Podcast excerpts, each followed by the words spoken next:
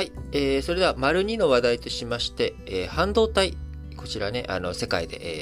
えー、こう、取り配、えー、が激しくなっている、活発化している半導体について、えー、日本政府、国内生産した場合にですね、補助金を出していくという制度、こちらを法整備していこうという動きが強まっております。えー、今まで高速通信規格 5G の開発企業を対象とした関連法案の中にですね、えー、いろいろと枠組み検討していこうというのがあるんですが、こちらの重要分野の中に半導体、えー、追加していくことで、えー、半導体に対してですね、えー、補助金を出していく仕組みを作っていこうということを考えています。え、改正法案については12月にも開く臨時国会への提出を目指すということで、財源として2021年度補正予算案で数千億円を確保し、えー、進めていこうということです。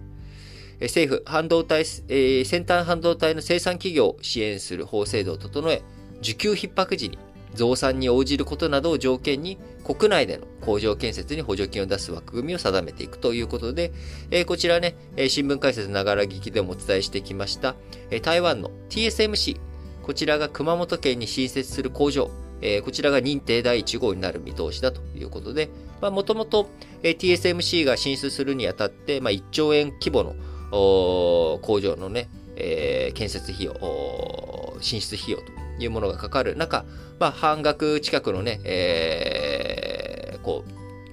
最大半額、まあ、5000億円規模の補助をしていこうという、まあ、こういった声が上がっており、まあ、それが決め手となって TSMC も日本に進出してくれたというような背景があるだろうと予測されておりますので、まあ、今回、まあ、それに向かって粛々と法制度を整えていこうという動きになっております。当然 TSMC 以外、えー、もちろん国内企業もですね、えー、この、今回の女性対象の、ね、内容に当てはまるようなあ工場を作っていくということになれば、えー、当然、えー、支援対象になりますし、台湾以外の外海外の半導体メーカーについても、えー、こちらの認定を受ければ支援対象になるということで、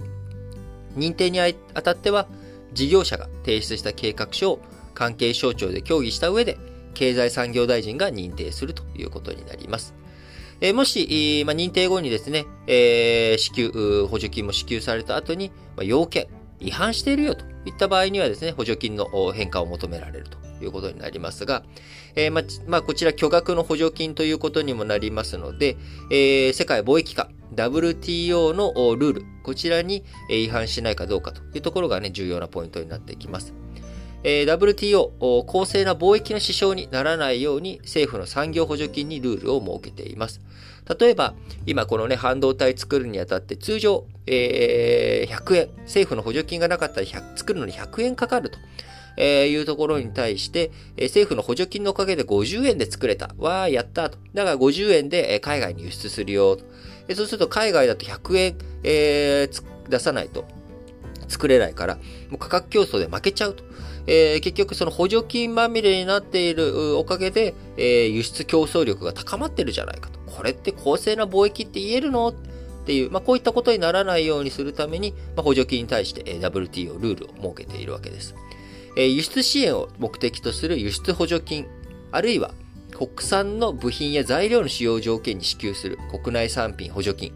この2つはですね、即刻協定違反とみられる、えー、みなされるレッド補助金ということですが、今回の日本の、え、補助金については、まあ、イエロー補助金ということで、まあ、内容をしっかりとですね、WTO の基準に、えー、基準にね、乗っ取って、え、問題ないというふうにされるように運用していかなきゃいけないということになりますので、えー、特にね、えー、台湾と